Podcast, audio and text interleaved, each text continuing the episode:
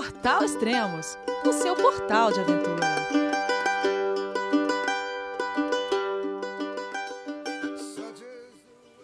Aê, Brasil, tô de volta. Depois de 16 meses, 16.300 quilômetros pedalados, sete países visitados, é bom demais voltar à terrinha.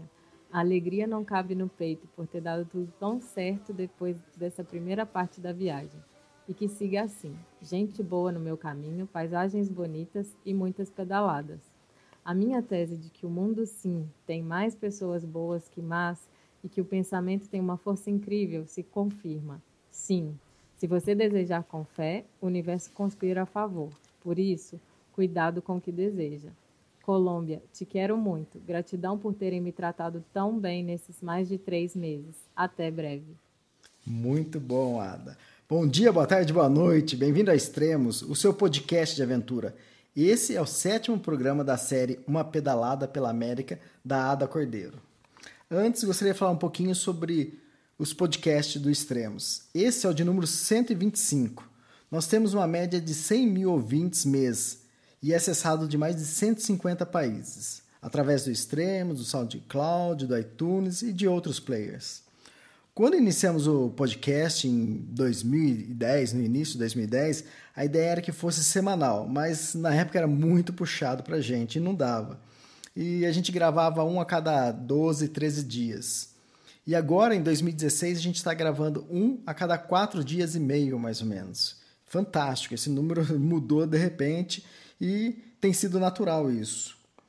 É, o que parecia impossível, com o tempo a gente foi aprendendo e foi também tendo mais conteúdo. Isso também que é o mais importante. E o resultado de tudo isso é o reconhecimento de vocês, que em apenas cinco meses, de janeiro até maio, nós já tivemos o dobro de acesso que nós tivemos em 2015 inteiro. Então isso foi fantástico. E também outro reconhecimento é que agora a Spot está investindo no Extremos e está como anunciante do Extremos pelo menos no mínimo até o final de 2016. Então vamos escutar uma vinheta produzida especialmente para o podcast do Extremos.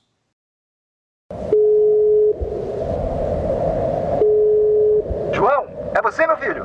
Alô, pai. Eu consegui. Eu tô no cume do Everest. Eu vi, meu filho. Te acompanhei o tempo todo pela sua página Spot. A família de produtos Spot utiliza tecnologia 100% via satélite para manter você sempre conectado em suas aventuras. Fale de qualquer lugar do mundo através do Spot Global Fone e utilize o Spot Gen 3 para estar sempre rastreado e conectado aos serviços de emergência. Desapareça quando quiser, seja encontrado quando precisar. Saiba mais em findmespot.com.br. Olá, Ada, tudo bom? Onde você está? Oi, Elias. Boa noite. Boa noite, né? Boa noite, agora é dia 2 de junho, 11h45 da noite. Isso. Eu estou em Manaus. Está em Manaus? Está no Brasil já? Já estou no Brasil. depois de tanto tempo, como você falou na abertura, depois de quantos meses? 16 meses. Já. 16. Não, tem um número que, sem querer ainda, a gente não combinou isso. 500 dias de viagem? Exatamente, 500 dias. Que fantástico. Bom, é o que, traduzindo isso, 16 meses e 16.300 quilômetros pedalados. Exatamente. E sete países. Que legal, hein, Ada? Sete países contando com o Brasil. é, tem que contar, ué. Né? que você pedalou pelo Brasil também, né? Sim, claro. E vai pedalar bem mais ainda, né? Sim, agora que vem a parte... Brasil, na verdade, é o país que eu mais vou ficar, que eu mais vou pedalar, eu acho se tudo der certo e seguir como previsto. Hum, joia. É, esse último mês, quer dizer, é, faz. Hoje está completando, hoje não, alguns uns três dias atrás, completou dois meses que a gente gravou o último podcast. É, que você passou todo esse, esse tempo na Colômbia, né? Exatamente. Colômbia foi o país que eu mais fiquei, assim, de todos. Uhum. Fiquei 100, mais de 100 dias na Colômbia. Que fantástico. E e sim, aí quando a gente gravou, acho que tinha mais de um mês, eu acho que eu estava lá, né? Uhum. Por aí. E depois disso, o que aconteceu lá? Acho que você encontrou com a Andréia, é isso? Então, quando a gente conversou, eu estava em Medellín, tava, uhum. fui para Medellín justamente porque, claro, era meu caminho, eu queria passar por Medellín, mas eu fui para encontrar com a Andréia, que estava chegando, o voo dela chegava em Medellín e ia me encontrar pela quarta vez da viagem. E, e aí a gente se encontrou aí e, e foi pedalar. Eu fiz um, um, pouco um caminho de volta, assim. Hum. E como eu tinha que voltar para Cali, por alguns motivos, e aí eu propus para ela para a gente fazer um, um, um percurso que eu queria fazer, porque eu queria conhecer um deserto que tem na Colômbia. E ela aceitou. E aí a gente saiu de Medellín e fez um caminho meio que de volta para chegar nesse de deserto e para voltar para Cali também. Foi um caminho bem bonito, a gente passou por uma, uma subida tremenda, que é conhecida como uma das subidas mais temidas da Colômbia, que é a La Linha.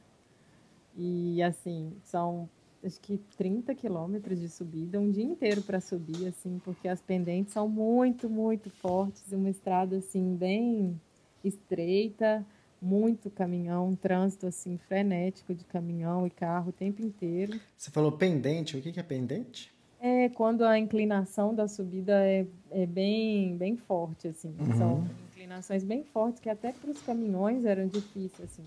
E as subidas, elas são, assim, as curvas são tão fechadas e bem inclinadas que tinha hora que tinha gente no meio da estrada, assim, que ficava sinalizando para parar um caminhão de um lado para dar para o outro caminhão subir, porque ele tinha mesmo que ir lá do outro lado, da outra pista, para conseguir fazer a curva e subir, assim. Uma subida bem dura, assim, mas eu gosto de fazer porque é mais uma, assim, um desafio cumprido, né? E, e essa subida você vai pedalando ou chega a empurrar? Ah, não, eu assim, eu pedalei, claro, parei 10 mil vezes, né? Uhum. Mas consegui pedalar a subida inteira. Uhum. Agora, a Andrea, olha o que aconteceu. A Andrea veio me encontrar e ela estava assim, sem pedalar, uns três meses, eu acho. E o nosso primeiro dia de pedal foi essa subida. Aí você imagina, a pessoa está sem pedalar e pedalando com. Dessa vez ela veio com bastante peso também. E depois de três meses sem pedalar e com a, o problema da altitude também. Né? Ali não é tão alto, mas chega, chega, hum, não sei quanto, quase, quase 3 mil, eu acho. Então é assim, um pouquinho alto, né? Uhum. De 1.500 para 3. E então tudo influenciou e ela ficou bem cansada, assim. Teve uma hora que eu achei que ela não ia dar conta. A gente demorou, a gente sai, começou a subida sete, antes de sete da manhã, umas seis e pouca, e terminamos, chegamos no alto, quatro horas da tarde. Nossa. E assim, o dia inteiro pedalando. A nossa sorte é que estava um dia bom, assim, não, não choveu, estava um dia sem sol, e aquele dia assim que não está chovendo, mas estava fresquinho, assim, então ajudou bastante. E aí a gente conseguiu subir, assim, foi o primeiro desafio da Andréia, coitada. Mas ela conseguiu, a mulher é forte, viu? É, e, mas na viagem toda, essa não foi o maior perrengue seu de subida?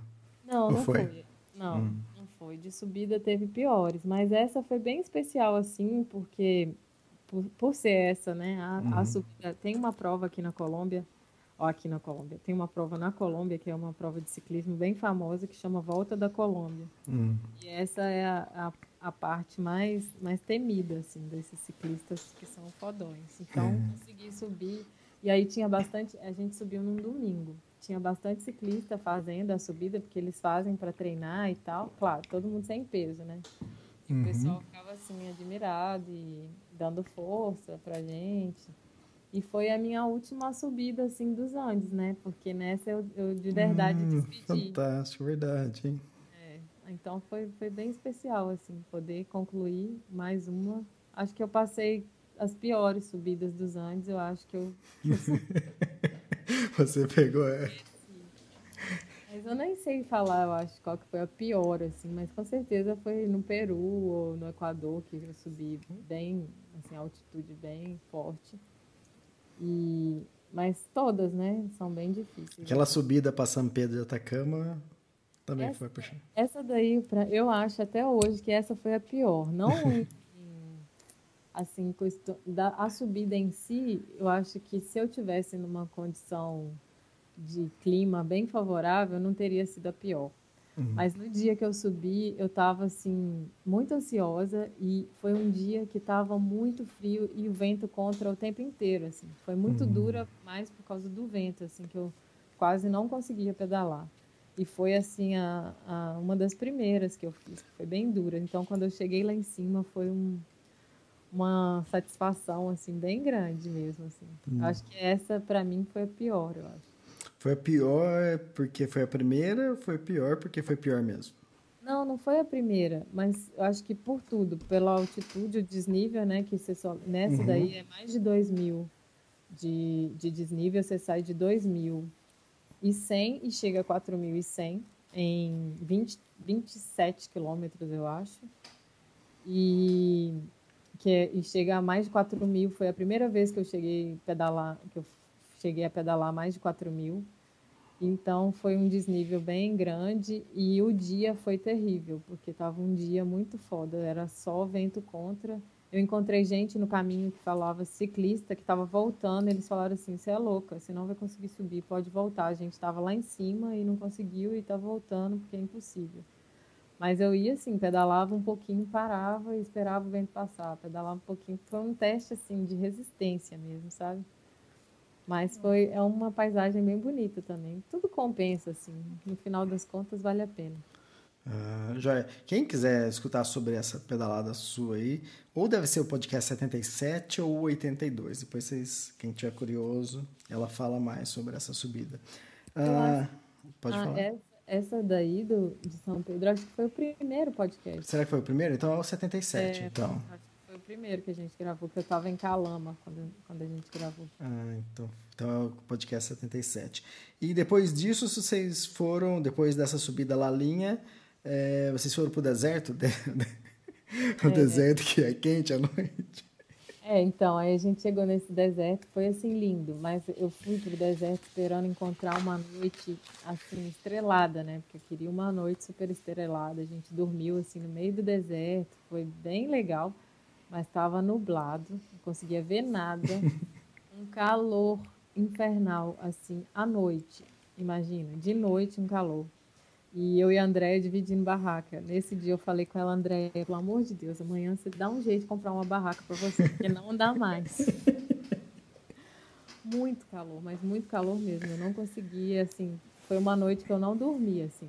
Pô, e normalmente deserto a noite é fria pra caramba.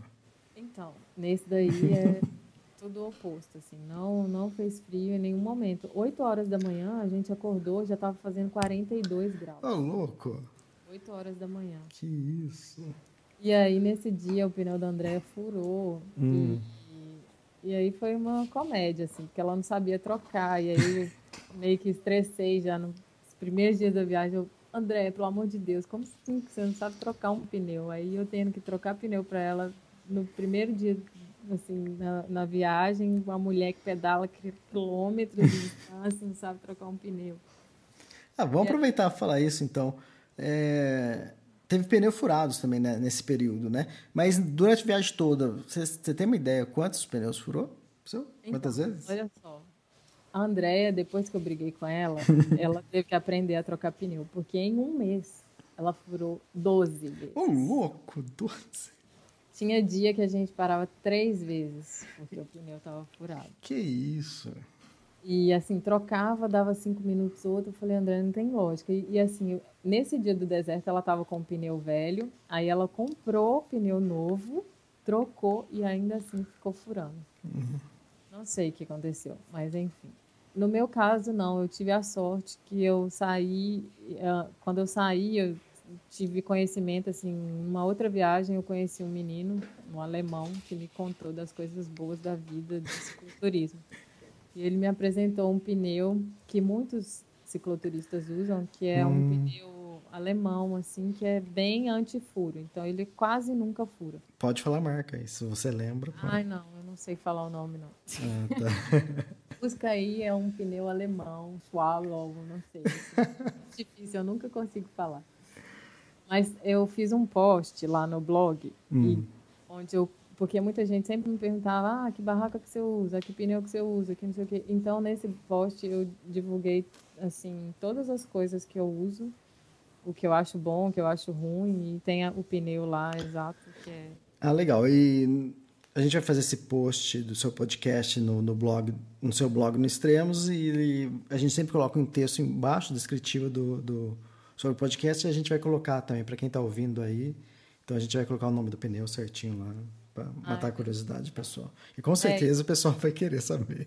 E pode colocar o link dessa publicação Isso. também, que é um pouquinho grande, mas quem tem interesse, né, vale a pena. Porque antes de sair também, eu perguntava a todo mundo que estava viajando, ah, que barraco você usava, que cozinha que você usa, que pneu e tal.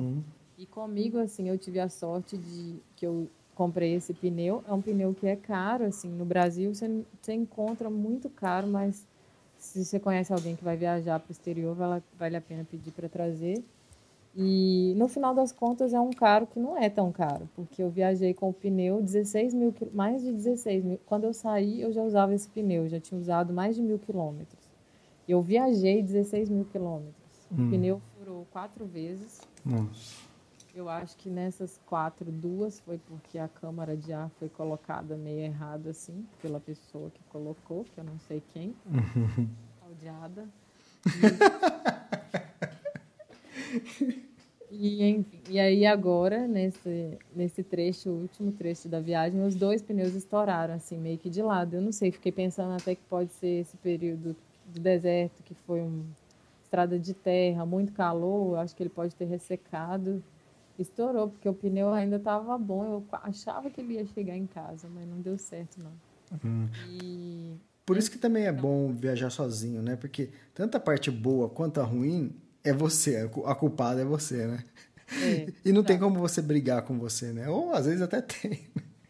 É, nesse dia que o pneu estourou comigo, eu tava sozinha. Aí eu falei, nossa senhora, e agora? E eu, eu sou meio lerda, assim, que eu já tava sentindo a roda meio estranha, mas eu achava que ela tava empenada. E aí não, era o pneu que já tava, a câmara de ar já tava quase saindo. assim. E aí estourou, né? Mas a minha sorte é que eu tava perto de uma borracharia e fui.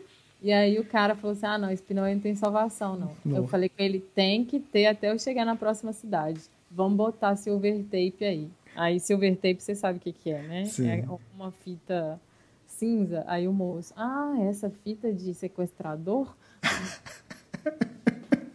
Aí colocamos um montão de, dessa fita, eu consegui chegar na cidade e comprar um, um pneu novo ainda. Nenhum ciclista pode viajar sem silver tape. Essa é uma dica também. Tá, é, você pode comprar um pneu novo ou uma, uma câmera nova? Então, aí nessa cidade eu tive que comprar um pneu novo, porque esse já era. Tá, mas aí você não comprou o pneu alemão. Não, mas aí eu tive uma sorte danada que, que aí nesse dia só um furou, só um estourou, né? Tá. O outro eu pensava, não, esse vai resistir até o fim. E aí encontrei nessa cidade que eu tava um que é muito bom também, assim, é para cicloturismo, acho que é um pneu novo, assim, depois eu até fui pesquisar para ele, ele é, é recomendado, é um Continental que é bem mais barato, mas é bom para cicloturismo. Aí eu comprei esse, tive a sorte de encontrar esse e fui com o outro, né? E aí depois de poucos quilômetros, assim, uns 700 quilômetros, o outro estourou Ah, também. E aí ele resistiu, eu enchi de silver tape de novo e consegui chegar até o Brasil e consegui comprar um e mandar para cá, para Manaus. Aí eu já vou sair com o pneu novo. ah, tá. Que é o pneu alemão. É. Ah, interessante. E pneu bom que você, você comentou, é um pneu bom para cicloturismo. O que, que é? Um pneu que aguenta o tranco. Então, é um pneu que ele é assim, ele é bom para cicloturismo porque ele é um pneu que ele é tem uma proteção muito grande antifuro. É tipo o nível máximo de proteção antifuro. Então, assim, quando você está viajando, você não- é muito chato o pneu furar. Você tem que tirar todo o alforje, as coisas, não sei o quê. E você ter a tranquilidade de que um pneu não vai furar é, é, bem, é bem bom, assim, eu recomendo. Vale a pena o investimento. E assim, por exemplo, é um pneu que me durou 16 mil quilômetros. Eu, por exemplo, esse menino que eu viajava com ele, o espanhol, ele já teve que trocar de pneu por desgaste, não só por furar, mas o desgaste mesmo do pneu, umas quatro vezes. Em, nos mesmo, na mesma quilometragem que eu, 16 mil mais ou menos. Então, isso quer Olha a dizer que diferença. vale a pena que sai o mesmo preço, né? de. Além de ser o mesmo preço, menos dor de cabeça, né? Ada? É, com certeza. E depois disso você foi para Cali? Então, aí eu voltei para Cali, fiquei uhum. em Cali mais uns 10 dias, porque encontrava... você quase Você quase morou em Cali, né? Não, Cali eu já tinha casa, quarto, já tinha uma família, assim, tem, né? Uma família que eu deixei, amigos muito queridos lá. E fui porque eu fui encontrar um amigo que é o Beto Ambrosio, que terminou a viagem dele faz pouco tempo. Ele também fez uma viagem bem bonita, chama Vestígio de Aventura. A última vez que eu falei com ele, que foi antes dessa viagem, acho que foi uns três meses, ele tá, tá escrevendo o livro dele, é isso? Exatamente, ele tá, hum. agora ele já está escrevendo o livro. E ele foi assim, porque quando ele, eu acompanhei a viagem dele o tempo inteiro e também sempre pedia dicas e coisas, enchia a paciência, né? E quando ele estava em. Porque justo quando ele saiu foi quando eu comecei a planejar minha viagem. Então eu comecei a acompanhar várias outras viagens, a da Carol. A da Carol. Outro dia eu estava vendo um post antigo da Carol, você nem tinha começado ainda, eu vi um post seu. Eu falei, pô, que legal. É, exatamente. E, e foi bem assim, quando eu comecei a planejar, eles saíram, mais ou menos na mesma época, eu acho. E aí eu comecei a acompanhar a viagem deles. E quando o Beto chegou no, na Colômbia, eu tenho, quando eu fiz o caminho de Santiago, eu conheci esses colombianos, fiz amizade com um grupo de colombianos. Então eu tinha esse amigo lá em Cali. E aí eu falei para o meu amigo, falei assim, é, José, será que você pode ajudar uma, um viajante, um brasileiro que está passando aí pela Colômbia? E ele me perguntou, você conhece ele? Eu falei, só da internet. Mas eu acho que ele é gente boa. Juntei um monte de informação assim que da internet e mandei para ele. E aí o, o Beto acabou ficando lá na casa dele também, com a família. Vem cá, você não tinha encontrado o Beto durante a viagem? Não, o Beto eu não encontrei não. encontrei o André, uhum. e, que é do Planeta Pedal, e encontrei o Rafael, que é do Ciclotrip Jurema. Hum. Os dois eu encontrei. O Beto eu não tinha encontrado, não. E então, quando o Beto estava nessa viagem, ele ficou nessa casa desse meu amigo. E aí eu passei pela casa do meu amigo agora, né, na, da primeira vez, uhum. quando eu cheguei na Colômbia, e conversamos e tal, e ele perguntou do Beto, e eu comentei, falei, ah, ele está fazendo palestra agora, e ele também sempre conversava com o Beto. E aí ele convidou o Beto para ir dar uma palestra na empresa dele. Que legal. E aí o Beto veio. E aí então eu voltei de Medellín para encontrar com ele lá e ver a palestra dele também. Acabei que... até falando na palestra, morrendo de vergonha. Que fantástico. Sim, foi bem, bem legal, assim, bem legal mesmo. E aí, como ele ficou mais tempo lá em, em Cali, eu fiquei esse tempo todo lá também. Aí fiquei uns 10 dias em Cali. Nesse tempo a Andrea, a Andrea foi comigo para Cali também, viu a palestra, aí foi também justo meu aniversário, passamos o aniversário todo mundo junto, eu com essa família linda, com o Beto e com a Andrea. E, e aí depois, como eu ia ficar mais dias em Cali, a Andrea foi pedalando o caminho que eu já tinha feito, porque ela queria conhecer algumas cidades também, e aí a gente se encontrou lá na frente de novo, depois de uns dias. Ah, esse é o segundo aniversário que você passa durante, na estrada durante sua cicloviagem, né? Exatamente. Segundo aniversário, outro eu passei na Argentina e esse aqui na Colômbia. E aí, legal isso ou não? Ah, eu, eu sou uma pessoa de muita sorte, porque nos dois eu estava com pessoas bem queridas, sabe? Uhum. Ah, na Argentina, com um, um, amigo, assim, uma pessoa que virou meu amigo, que foi uma pessoa que eu conheci assim na rua, numa praça, e depois ele ficou amigo, passei o aniversário com ele, assim, na casa dele, estava nessa cidade na casa dele. E esse agora sem comentários, porque uhum. eu estava na casa do meu amigo, que era aquele que eu esperei aquele a viagem da... inteira para chegar na casa dele. Isso. A viagem inteira você sempre falou que você terminaria, entre aspas, na Colômbia, na casa dele, né?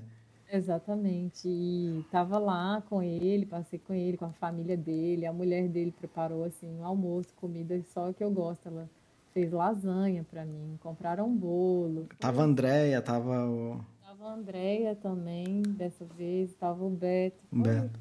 Tudo lindo, assim. Foi muito bom.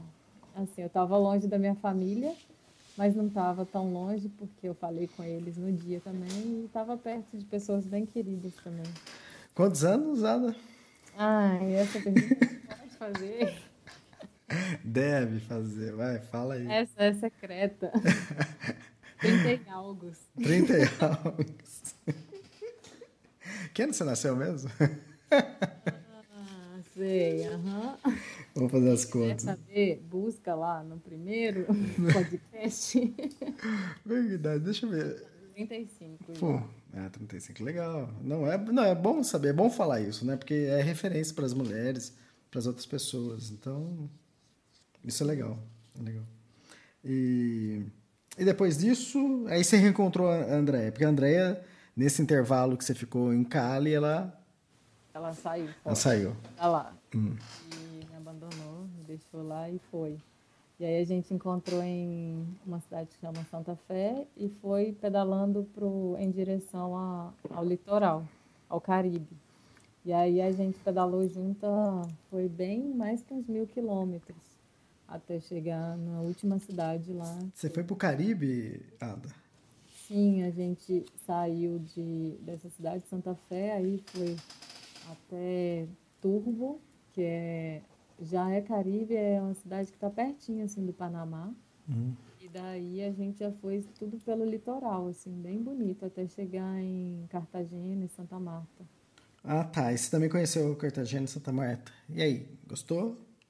Sim, não, bem, bem bonito. Essa estrada é bem interessante, porque antes de chegar no Caribe é uma estrada bem bonita, assim, de selva. Tem várias tribos indígenas, então você vai passando, assim, nos, nos povoados e vê pessoal, o trabalho deles, muito artesanato, muita coisa bem bonita. E a paisagem é bem bonita também. E depois a parte do litoral já também é, não é todo tempo, mas muitas vezes você vai vai pedaleando, pedalando pelo pertinho da praia assim, então é bem bonito. Alguns dias a gente teve a oportunidade de dormir, é, de acampar na beira da praia. Então foi bem legal assim. E teve, foi aí que teve o vulcão de lama? Ah, sim. Nessa estrada, antes de chegar em Cartagena, a gente dormia numa cidadezinha e ficamos sabendo que tinha um, um vulcão. De, eles chamam vulcão de lodo. Hum.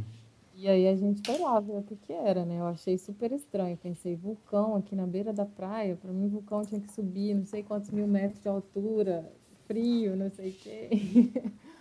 E, e um vulcão, assim, de lodo. É um cráter gigante. E, em teoria, não sei se é verdade, ele está ativo, porque fica saindo as borbolhas, assim, do, do vulcão.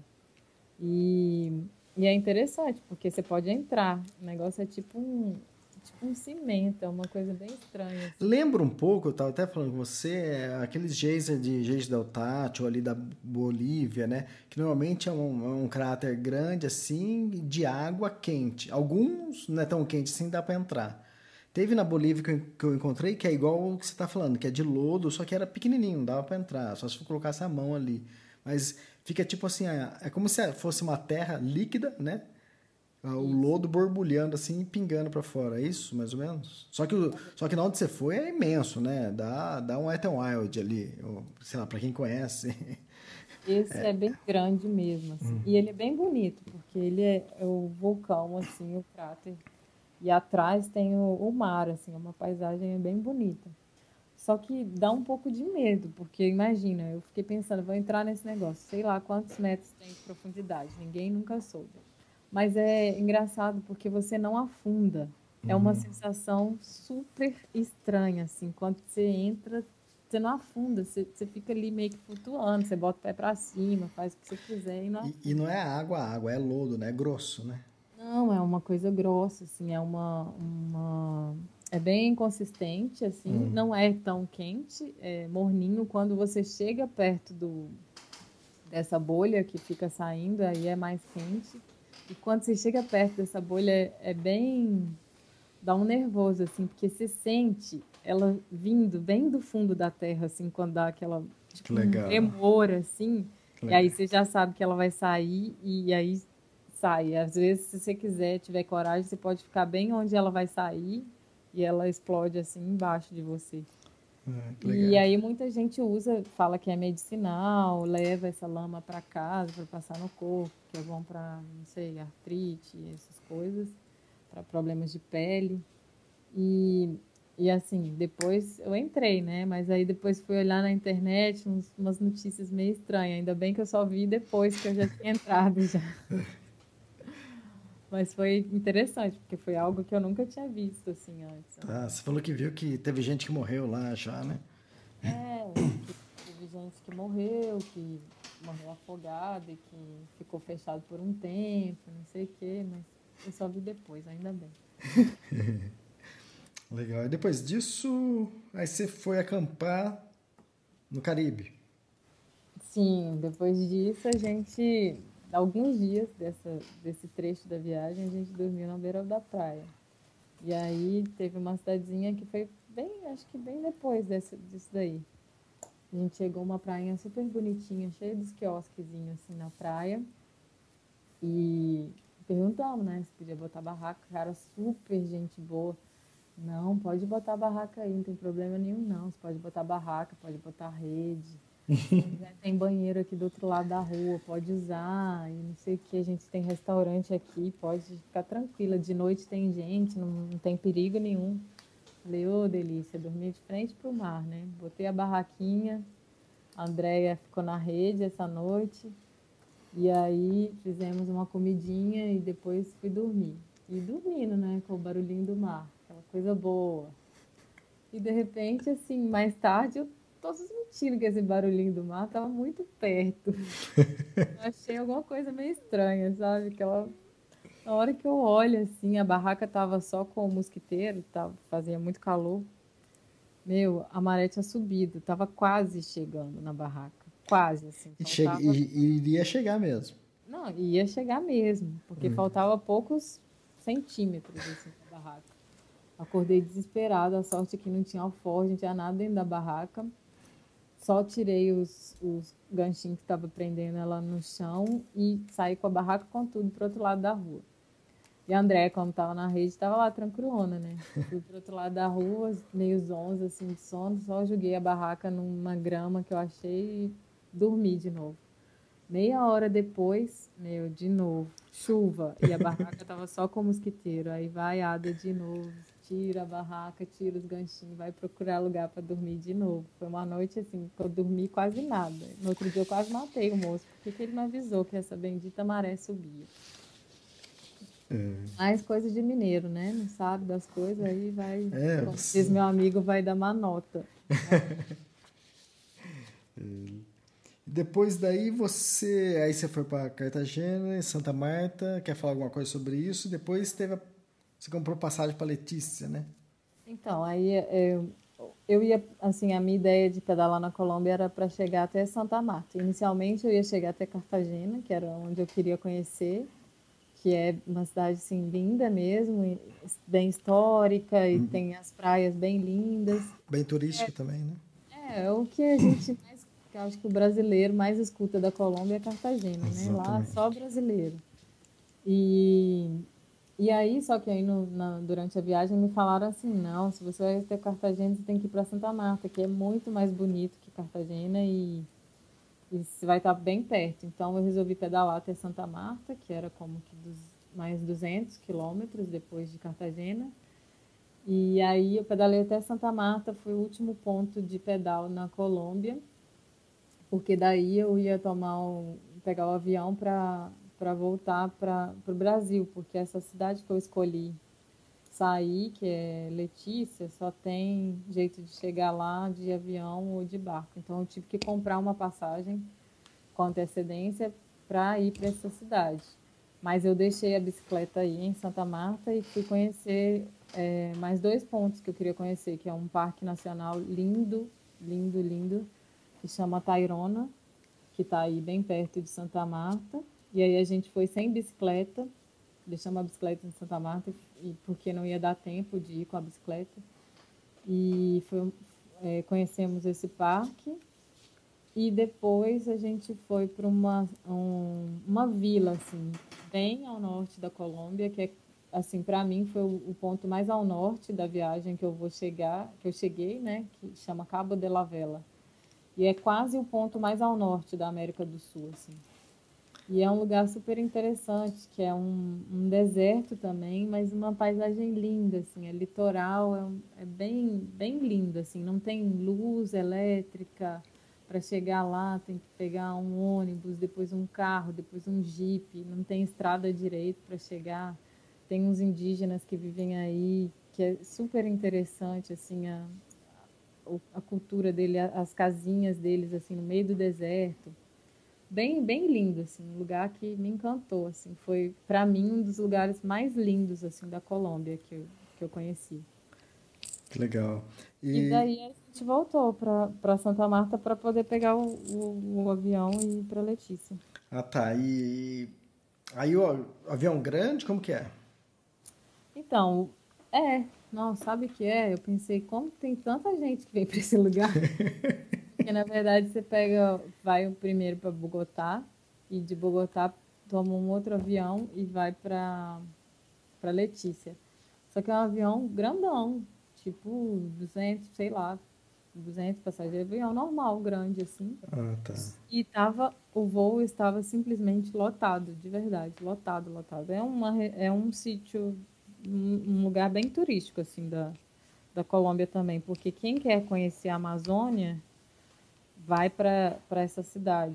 É que Letícia é, já é divisa com, com o Brasil, que é divisa com Tabatinga, é isso? É, é, Letícia faz divisa com o Brasil e faz divisa com o Peru também. É uma Ah, entendi. tríplice fronteira também, assim. Ah, legal. Mas com o Brasil é por terra. Você consegue chegar, é só atravessar a avenida que chegou. Uhum. E para ir no Peru, não, tem que atravessar o rio e aí chega numa, numa ilhazinha que pertence ao Peru. E, e pela Colômbia atra- atravessar a selva. É, assim, os, assim, para chegar aí, tanto em Tabatinga quanto na, na- em Letícia, para chegar aí nessa região é só mesmo de barco ou então de avião, não tem outra forma não. E foi a primeira vez durante a viagem que você despachou a bicicleta pelo, por avião, não foi? Nossa, foi. É E aí, como foi? Foi terrível, porque eu levo muita coisa, então eu tive que pagar um excesso de bagagem, assim. Na verdade, eu paguei pela bicicleta, que as malas é, deram, acho que 20 e poucos quilos, isso porque eu estava com uma que estava computador, câmera, não sei o que, que eram uns 10 quilos na bagagem de mão.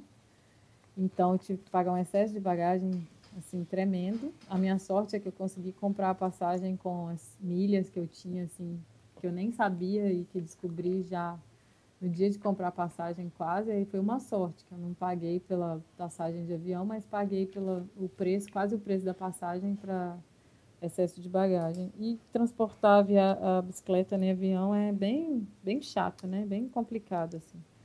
E nesse voo iam ser duas bicicletas. Então o pessoal enche a paciência, assim, acha. Assim, é pior ainda. E, mas chegou inteira, tudo certinho. Chegou, chegou inteira, mas porque eu encaixotei ela toda, né? Eu fui numa loja de bicicleta e pedi uma caixa e desmontei, assim, tirei as rodas, embalei ela bem.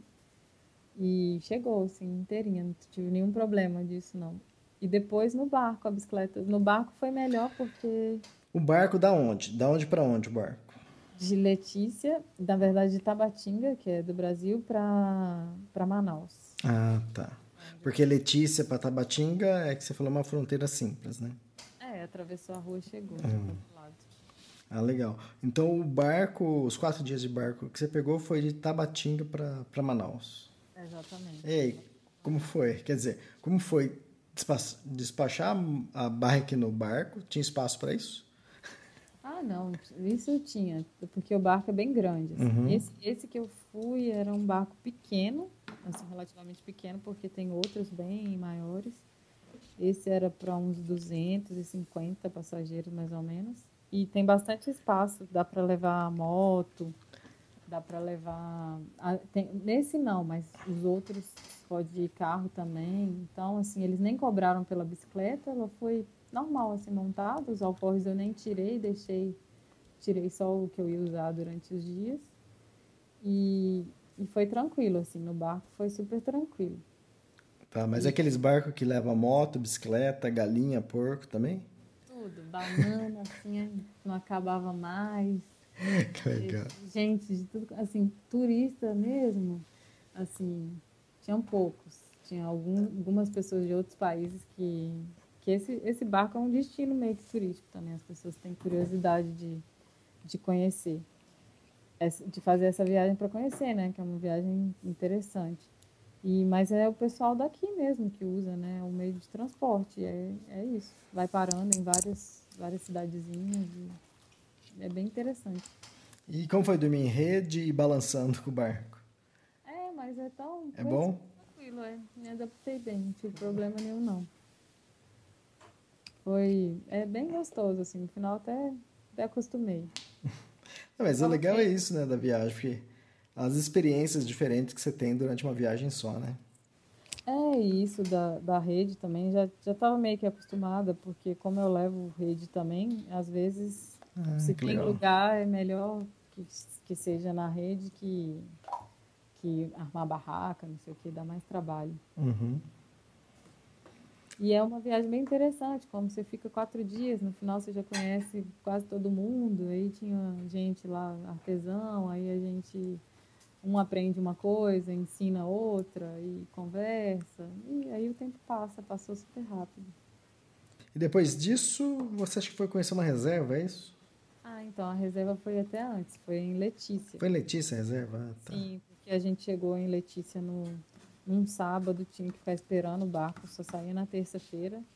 E a gente tinha uns dias e a, a menina que eu tava ficando na casa dela, ela, ela disse pra gente, não, vocês estão aqui, vocês têm que ir conhecer uma reserva. E aí a gente foi. E essa reserva que a gente foi era uma, uma reserva assim que tá abrindo para o turismo agora, então não era aquela coisa maçante, turismo maçante assim. E bem interessante, é, tinha que pegar também um barco, assim, uma hora de barco, depois uma canoinha, mais meia hora. E, e aí a gente ficou dois dias lá com um guia, assim, super, super atencioso, uma pessoa que viveu ali todos os anos da vida dela, que conhecia cada plantinha, cada bichinho. E aí a gente fez umas caminhadas, assim, é bem no meio da selva mesmo, umas caminhadas pelo, durante o dia, depois durante a noite passamos uma noite na rede, assim, no meio da, da, da selva, do lado da, da maior árvore da Amazônia. Foi lindo, assim. A lua estava meio cheia, foi uma experiência bem, bem legal. Que joia. Super recomendado, assim. Pena que a gente só teve dois dias para fazer isso, porque vale a pena, assim, fi- ficar mais tempo para para conhecer mesmo, assim, aproveitar tudo que eles têm lá, que eles oferecem. Tá, e esse foi o último momento na, na Colômbia, né? Que em Letícia, depois você, você atravessou para Tabatinga. E Colômbia foi, acabou sendo o país que você mais ficou. A média, normalmente, que tá dando aí, que você chegou a falar, é três meses em cada país, né? E Colômbia você ficou praticamente quatro meses, é isso? Quase quatro meses. É, não chegou a quatro. Foi, eu fiquei um mês e me, ó, três meses e meio, mais ou menos. Eu tive que pedir prorrogação do visto para ficar uns dias mais. Assim, se eu quisesse, dava tempo. É, porque o visto de turista, sempre quando você entra em qualquer país, é três meses, né? Três meses, é. Assim, se eu quisesse, daria tempo de fazer nos três meses, mas eu não queria fazer as coisas tão, assim, tão rápido. E, e essas, esses dois lugares que eu fui sem bicicleta, eu queria muito conhecer, e que bom que eu conheci, que foram os lugares, assim, para mim, mais bonitos da Colômbia. E a Colômbia é um país que fácil, fácil você fica, né? Porque é bem parecido com o Brasil, as pessoas são muito acolhedoras, assim, o clima é bom, tudo é bom, assim. Então é, é bem fácil de, de ficar. O que mais você gostou na Colômbia? Ah, eu acho que o clima, que é bem, bem parecido com o nosso, e, a- e as pessoas também. Porque eles são. Quando eu entrei na Colômbia, eu quase tive a impressão que eu estava entrando no Brasil, assim. E de ver de novo, assim, tudo de fruta, muita fruta, calor, tudo. Ai, foi muito bom. E o que, e o que menos gostou? Ah, então, é, tem uma coisa que, é, que foi um pouco chato. Que, que a cerveja lá super quente. Mas isso não é o pior. Os motoristas são estressantes, assim. Eles buzinam o tempo inteiro. Se você está na cidade, é um caos. Isso, o trânsito de lá é terrível. E até lá eu tive um quase acidente. Até esqueci de contar. Quando eu estava quase chegando em Santa Marta, eu me distraí assim na bicicleta, estava pedalando e, e olhando o, o, o contador de quilômetros, estava vendo se já estava quase chegando na próxima cidade. E me distraí olhando isso e quando eu vi, já escutei André gritando, André gritando uma moto. E eu já estava em cima da moto. Assim. Hum. A moto, quer dizer, a moto já estava em cima de mim. de frente com a moto. Cheguei a bater e pulei assim da bicicleta, voou a bicicleta para um lado, alforje para o outro, lado louco. outro. E o cara simplesmente na contramão, assim, eu estava no acostamento da, da, da pista, o cara estava na contramão, a minha sorte é que eu estava devagar e ele também. E aí eu fui reclamar com ele, ele falou assim, não, mas eu tô aqui no acostamento. Eu falei, eu também, a diferença é que você tá na contramão, né? Hum. E, tipo, é assim, é normal. assim, não tem muita lei no trânsito. E outra coisa chata também é que os homens, nessa parte do litoral, eles são um pouco. Eles enchem um pouco a paciência. Não, Abusados. É, não de, de, de fazer alguma coisa que fisicamente, coisas assim, não, mas sempre tem uma piadinha. Eles sempre, você vai comprar um pão na padaria, ele vai soltar uma cantada, assim, uma uhum. piadinha que tem hora que você já enche a paciência, sabe? E isso foi uma coisa que eu conversei com outras brasileiras que eu encontrei até em Cartagena e que sentiram a mesma coisa, assim. E que eu não sentia em outros países e que no mas foi mais na, nessa parte do litoral mesmo da Colômbia. E nas outras partes é mais tranquilo, assim, mas aí eles são terríveis. terríveis. Uhum. E Colômbia acabou sendo o, país que você mais ficou, mas o que menos pedalou? Não, eu brinquei isso, mas é. acho que o menos pedalei foi o Equador. Porque eu, eu, fiquei no Equador também três meses, o Equador é bem pequenininho, né? Assim, de extensão, ele é, ele é pequeno. Assim, eu acho que eu pedalei menos no Equador. Na Colômbia eu ainda pedalei bastante, eu pedalei mais de 2 mil quilômetros na Colômbia. Só que eu fiquei mais de três meses, né? Ah, sim, exatamente. É. E, eu, normalmente eu pedalo mil quilômetros por mês, assim, então foi pouco. Legal isso, você falar da cerveja quente, né? Pô, você está num, num, país quente, né? É, mas a empresa E isso é verdade, assim, porque em nenhum lugar, acho que uma cidade, assim, eu consegui encontrar uma cerveja geladinha, porque não é. Para ele está frio, mas para gente não, não tá. E aí aqui em Manaus, nessa viagem de barco, eu fiz amizade com algumas pessoas que estavam no barco e tinha um, um, colombiano. Quando a gente chegou aqui em Manaus, a gente saiu um dia à noite e foi tomar cerveja. Aí eu falei assim, isso é uma cerveja. Tava assim, no ponto, sabe? Trin Aquela cerveja. Trincando. Sim, aí eu, ele falou assim, é, realmente, você tem razão, você não acha na Colômbia, não. Ah, acho que quando eu estava fazendo o Tour de Mont Blanc, eu estava na Suíça, isso eu passei em três países, né, que é França, Itália depois Suíça. Na Suíça, toda vez que eu ia almoçar alguma coisa e pedir uma Coca-Cola, é, toda vez que eu estava na Suíça, eles pegavam, tipo assim, uma Coca-Cola 2 litros, que já estava na metade ou no finalzinho, abria e enchia seu copo, era Coca-Cola. Nos outros países, na França, na Itália, se pedia uma Coca-Cola, vinha ou uma KS, né, a garrafinha, ou vinha uma lata, né? E na, na da Suíça não, era sempre uma, é uma Coca-Cola família, né? Uma de 2 litros, um litro e meio, e que eles iam, eles abriam e iam colocando. Então, quer dizer, tinha Coca-Cola que eu tomava que estava sem gás. Então... Aí eu reclamei. Eu reclamei, falei assim, não, a única coisa ruim na Suíça é, é a Coca-Cola. a gente tem que achar uma coisa ruim.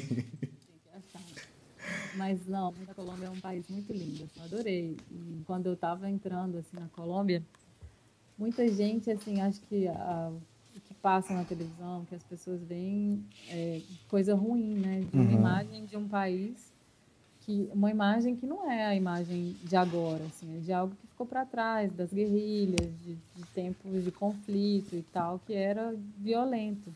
Mas é, é um país super lindo, as pessoas são muito boas, assim, super acolhedoras. Qualquer lugar que você chega, nossa, eu cheguei em lugares assim, as pessoas me botavam para dentro da casa deles, assim, sabe? Eu tive uma experiência bem legal que foi é, nesse último trecho da viagem, eu estava com a Andrea. a gente estava pedalando num.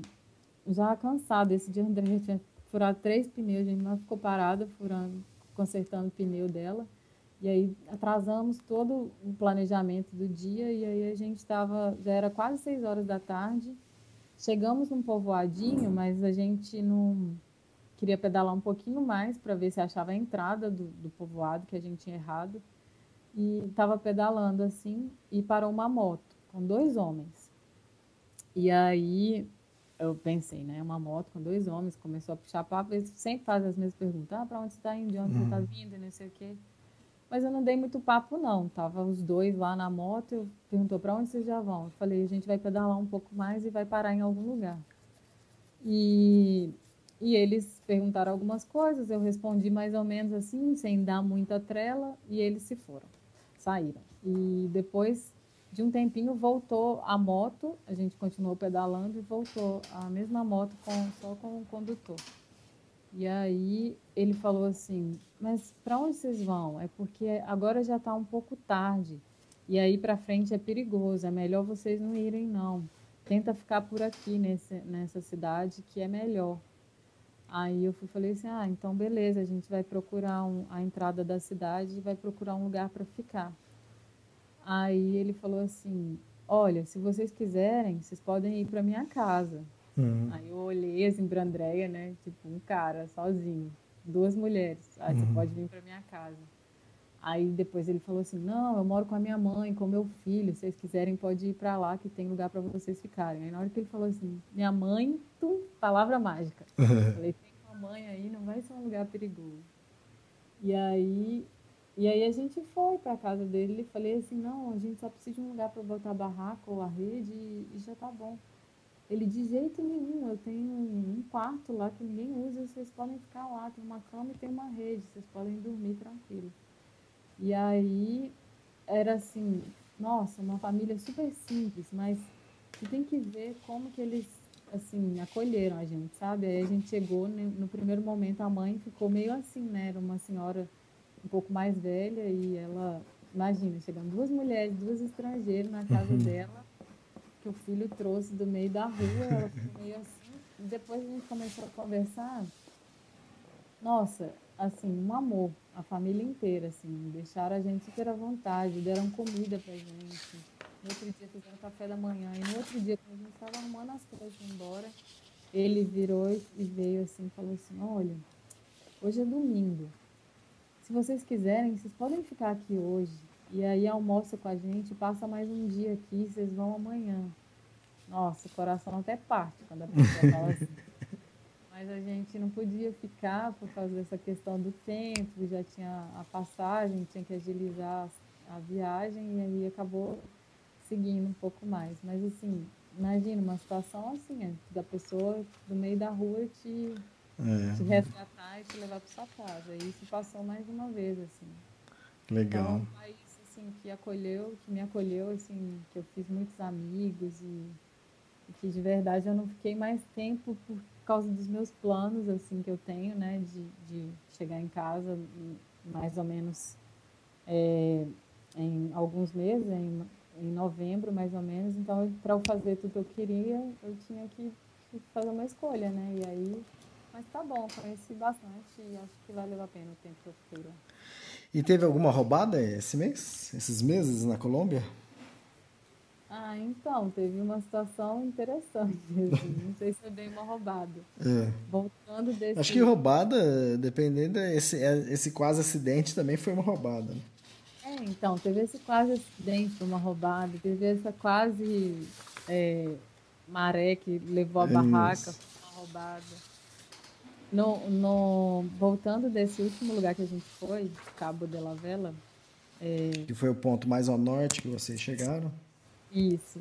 Aí o que aconteceu? É, essa tem que pegar esse monte de transporte para chegar até lá e para voltar a mesma coisa. Nesse dia a gente acordou 4 horas da manhã porque o Jeep ia sair de lá, o carro ia sair, é, na verdade era tipo uma caminhonete, assim, ia sair 5 horas. Então a gente acordou 4 horas da manhã, arrumamos as coisas e tal, ia sair 5 horas. Pegamos esse carro, essa caminhonete, chegamos numa cidade, aí depois pegamos um outro carro chegamos numa BR, assim, para poder pegar o ônibus. E aí, nessa BR, tava lá esperando o ônibus, chega um monte de gente, assim, perguntar para onde vocês vão? Para Santa Marta. Não, já vem um ônibus aí, que aí perguntamos o preço, fizeram um preço baratinho, não sei o quê, compramos uma passagem, o ônibus chegou, entrou um monte de gente, entrei, eu e a Andréia entramos, e um ônibus assim, meio, meio fuleirinho assim, mas entramos, vamos embora, né? E aí, quando eu me dei conta, eu acho que era meio que um ônibus meio clandestino. E esse lugar também é, é quase fronteira com a Venezuela. E aí esse ônibus meio estranho, entramos, busquei, olhei assim, busquei um lugar para sentar, tinha um lugar vazio, umas caixas do lado, sentei, a Andréia sentou, sentou em outro lugar. Eu super cansada, né, tinha acordado 4 horas da manhã. Primeiros 10 minutos já estava eu dormindo. De repente eu acordo assim, com alguém cutucando meu ombro. Aí eu fui, dei aquela olhada assim, falei, Oi. Era um policial. é um policial? É, dentro do ônibus. Uma barreira policial, tinha entrado e tal. Aí ele, é, de onde você está vindo? Eu, do Cabo de la Vela. De onde? Eu, do Cabo de la Vela. Ele não entendeu direito. Falei de novo. Ele, documento. Aí eu procurei assim, tirei a minha carteira, tirei a minha identidade, a identidade do Brasil, uhum. e dei para ele. Aí ele olhou, não, esse documento não vale. Passaporte. Hum. Eu não ando assim com passaporte lá. Eu andava só com a identidade e nunca ninguém me parou, ninguém me pediu. Deixava sempre o passaporte guardado, né? Aí ele, não, esse documento não é válido. Eu falei, é sim. E ele, quem te disse? Eu, o cônsul do, do Brasil. Posso andar com esse documento na Colômbia inteira. Eu estou andando aqui faz quase três meses e nunca ninguém falou nada. Aí ele olhou assim, qual que é, qual que é a sua ocupação? Eu, nenhuma, viajante. Aí ele me olhou assim de novo, revistou minha bolsa. É, você vai ter que ser deportada. Eu, louco. Como assim, meu amigo? Ele é. Você vai ter que ser deportada. Eu tava meio dormindo, meio acordada assim, eu pensando, gente, será que eu tô sonhando? Isso tá acontecendo? Aí ele pegou o documento. Aí não, não pegou o documento, que eu já tinha guardado, ele pegou, você vai ter que ser deportada e me olhou assim, eu não dei confiança, eu, ah é? Então tá, beleza.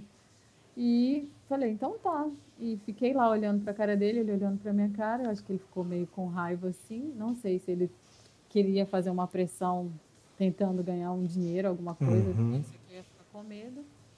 E, mas eu estava tranquila, porque eu estava numa situação legal no país. Eu já tinha passado dos três meses, já tinha pedido a prorrogação do visto, mas de verdade eu esqueci completamente do meu passaporte em Santa Marta. E, e de verdade, quando eu fui fazer, porque na Colômbia eu fiz um outro passaporte, eu fiquei um, um tempo andando só com a identidade. E realmente o cônsul tinha falado, não, você pode ah, andar com esse, com esse documento no país, porque é do Mercosul, não sei o que, não tem um, um, convênio do Brasil e Colômbia, permite, não tem nenhum problema.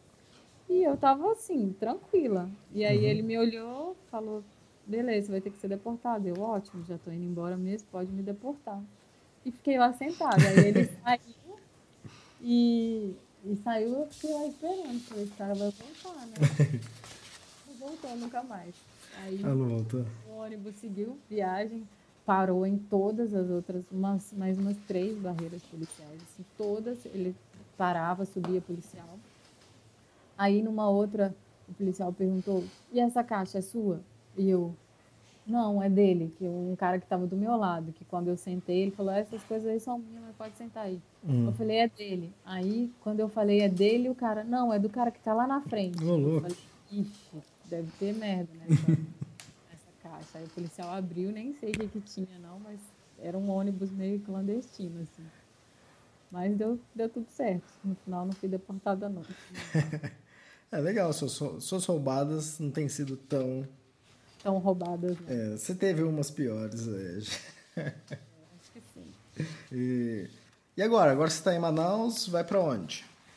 Então, eu tô aqui em Manaus há quase uma semana já. Eu tô Bom, Não vai, não vai voltar para casa, não? é, Ninguém tá reclamando isso, não? Cheguei aqui, quando eu liguei lá em casa, falei, ah, então indo para Manaus. Aí meu pai, nossa, minha filha, que bom, que dia que você vai chegar em casa? Aí eu falei, pai, quando eu cheguei em Manaus a gente conversa, porque Manaus está um pouco longe ainda, né? Vai demorar um pouquinho. Daqui eu vou para eu vou fazer um caminho meio louco, que eu vou continuar subindo, vou para Boa Vista. De Boa Vista eu vou para Venezuela, porque eu quero ir subir o Monte Roraima. então Uhum. Ah, eu que vou, legal. assim, Bem pouquinho da Venezuela, não vou entrar muito não, vou entrar só porque a entrada do parque é, é do lado da Venezuela. E Ué, aí mas já conta como mais um país. já conta, claro, vai ter o Óbvio. carimbo no meu passaporte. E aí da Venezuela eu volto para Boa Vista e se tudo der certo, se a estrada estiver boa, se tudo conspirar a favor que vai dar certo, eu vou para Guiana e Suriname. Hum, E aí, do Suriname, como eu descobri que para ir para a Guiana Francesa precisa de visto, porque estava tendo muito problema com mineração, com extração de ouro e tinha muito brasileiro indo para lá, então eles exigem agora visto para brasileiro. E como eu não sabia disso, não pedi, não vou, não vou querer fazer isso agora, aí eu vou só a Guiana e Suriname. Guiana Francesa, que precisa do visto, eu não vou conhecer. E do Suriname eu volto para vou para Belém e de Belém eu começo a descer até chegar em casa. Ah, legal, pô. Você vai conhecer dois países que normalmente tá, é fora da rota, né? De qualquer viagem. Pode ser de bike, de moto, o que que é, né? O que for. É verdade, assim, quase ninguém passa por, por aí e assim, eu tinha curiosidade, já que eu vou estar tão perto. Uhum. E assim, os países são pequenos, né? Então, Isso. É, um mês eu consigo fazer os dois países. Ah, legal. aí vou, vou lá, vou- outros idiomas, que aí não fala espanhol mais, vou ter que me virar, não sei falar inglês direito, vou ter que, que me virar. Vai ser, vai ser interessante. Ah, que joia, que ótimo. Ada, obrigado por mais esse podcast. Esse foi um pouco mais longo, mas também foi. Demorou quase dois meses, né? Que a gente, que a gente não tinha gravado. Deu quase uma hora já. Deixa eu ver aqui. Ó, já bateu uma hora, uma hora e um minuto.